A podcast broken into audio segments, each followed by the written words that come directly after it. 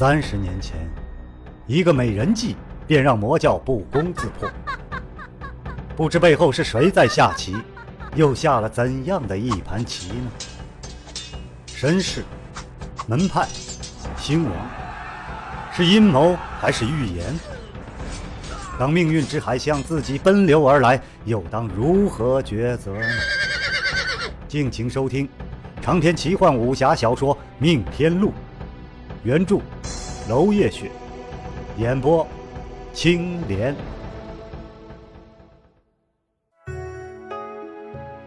第二十章，喋血圣才二。萧令海大步迈向场内，向木子爷拱手。穆圣师，在下明武山庄萧令海，治安圣才峰。方才情形似有诡异，可否容在下说两句话？围观众人各自兴奋，长手垫脚，无数的目光投射过来，人生仿佛滚水一般。江湖中人都知道，木子爷与萧令海并称为斗南斗北。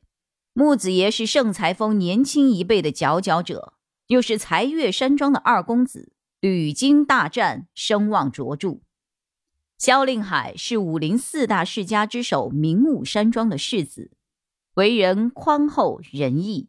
虽然镇守山庄几乎未曾出过手，但是他的弟弟萧剑尘闯荡江湖数年，却是从无败绩。可见哥哥的武功也不会差到哪里去，这两人可谓是一时余亮。灵武山庄世子的威望，就算是圣裁峰使者也不得不考虑的。木子爷收回了天月剑，同样拱手为礼：“小兄请讲。”他依然保持坐姿。圣才场内，圣才使者是可以无视所有人身份的。所以他无需起身还礼，这也是圣裁峰的特权。萧令海与弟弟早已经商量过，此刻便开口：“柳庄主，传闻风絮剑法要练成至少要三十年以上的功力，此传闻是否有实凭？”柳青瓷点了点头：“三十年之说只是虚数，但除非……”天资卓越之人，练成此剑时都已过了不惑之年。听闻柳家有新年教武之传统，每一年，包括今年，庄主都是力拔头筹的，不知是否如此啊？这是族中兄弟的谦让，让着刘某人而已。那当时贵堂兄的表现又如何呢？当时堂兄并未使出风絮剑法，惜败于刘某，或是堂兄并未使尽全力吧？萧令海转向柳青行，言出之时，何族面前全族为证。前辈当时若能击败庄主，当是无理由相让的。仅仅九个月后，前辈不但击败，而且重伤了庄主。请问前辈，是否可得奇缘而功力大增呢？萧令海的问话有着隐藏的含义。正派武功讲究的是循序渐进，短时间是难以突飞猛进的。虽然也有突然顿悟、武学上更上一层楼的例子，但是那毕竟是少数。每个人的资质都在这里放着的，同样刻苦。资质高的人的增益自然比资质平凡的人要多，但那只是因为基数本来就大于凡人。但是如果说基数已定，突然暴增，那或许有机缘，或者还有其他的原因。所谓的其他原因，也就是指魔教的练功之法，伤身冒进，迅速提高武学。柳氏兄弟也是如此。如果年初柳青瓷为高，那么正常情况下，年末也当是柳青瓷为高，除非另有原因。眼见围观之人议论纷纷，柳青行面色红白，怒道：“我的修为早已超过柳青瓷，年初那只不过是故意示弱而已。”哼！萧令海点点头，不称不怒，缓缓地说：“前辈如此说，晚辈也就放心了。晚辈弟弟曾认识一位魔教的用毒高手，据他说。”魔教有以毒洗炼经脉，令功力大增的方法，只是不得解药的话，就会经脉寸断，万已失心，生不如死。柳青行变了脸色，声音提高了八度，大喝：“我刘某人怎么会与魔教有染？萧公子，你在胡说！刘某人少不得要挑战于你。”一边的萧剑尘冷眼旁观。他看到柳青行左手中指有一下细微的抽搐，萧令海淡淡一笑：“呵呵，前辈息怒，不知前辈有没有听闻数日之前魔教谢兰环等人出现在了云州之事？听过又怎么样？穆圣使，魔教之人早已深入云州城内，如今大敌当前。”中原正道当齐心协力抵御魔道，实在是不可自损羽翼。这柳庄比试可否延期呀？这一番说法为的就是“延期”二字。只见木子爷微微颔首，似乎颇为认可。柳青瓷父子正待松一口气，却听得木子爷冷笑一声，缓缓侧手。呵呵，小兄，你方才自承认的魔教用毒高人，可否请这位高人验一验刘青行的武功，看是不是使用了魔教艺术？萧令海愣住，回望萧剑臣。萧剑臣一番苦笑，这番话本来就是编的，只是为了观察柳青行的微反应而已。于是乎，他只能走上前来，穆兄。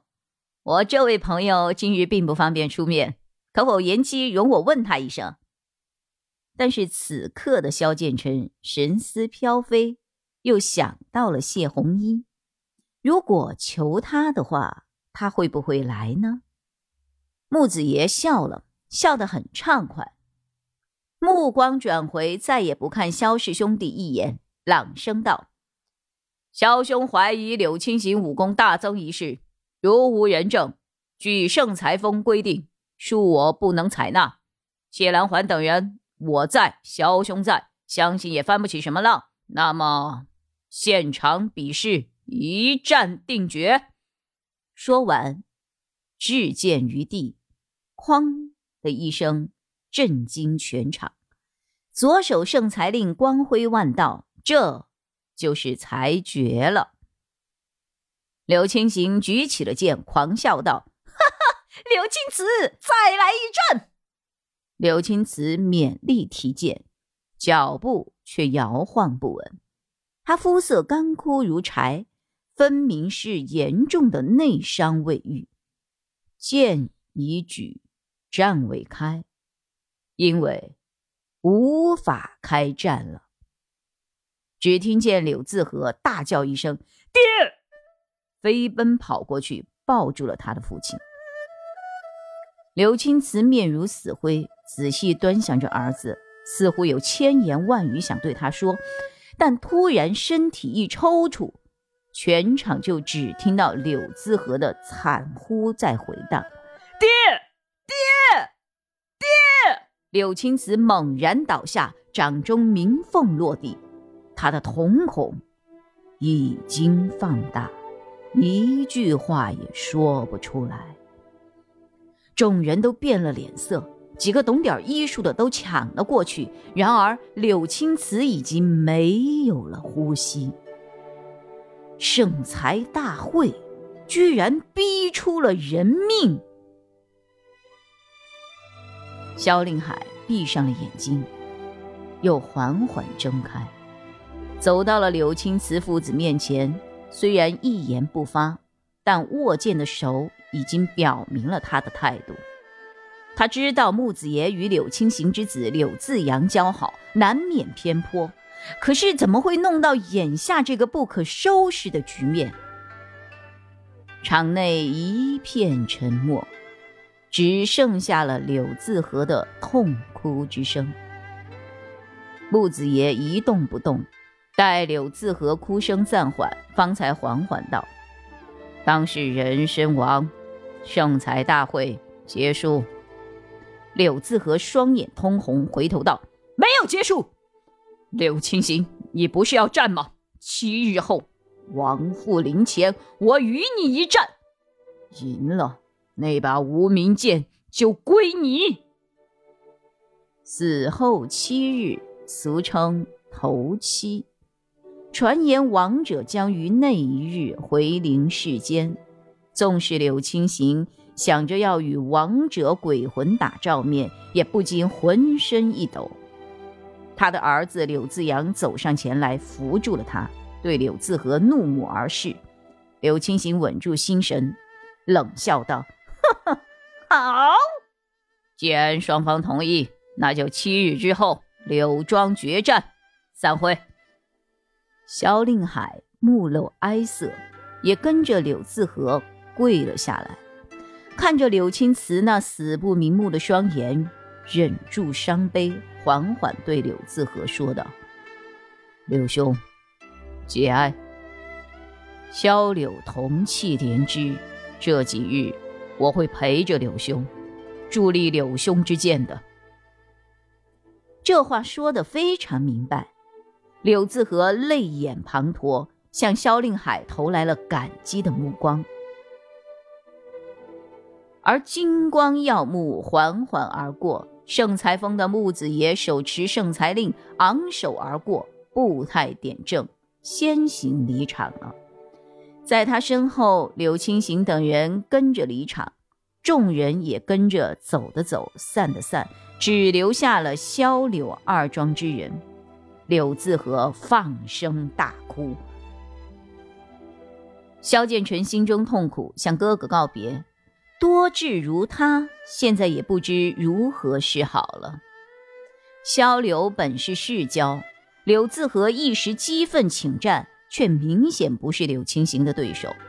怎么样才能救他性命而保住柳庄呢？六十年来，五大世家已经变成了四大世家，如今柳家也要除名了吗？所幸还有七天，七天总能做些什么吧。长篇小说《命天录》今天就为您播送到这里了，明天同一时间，敬请继续收听。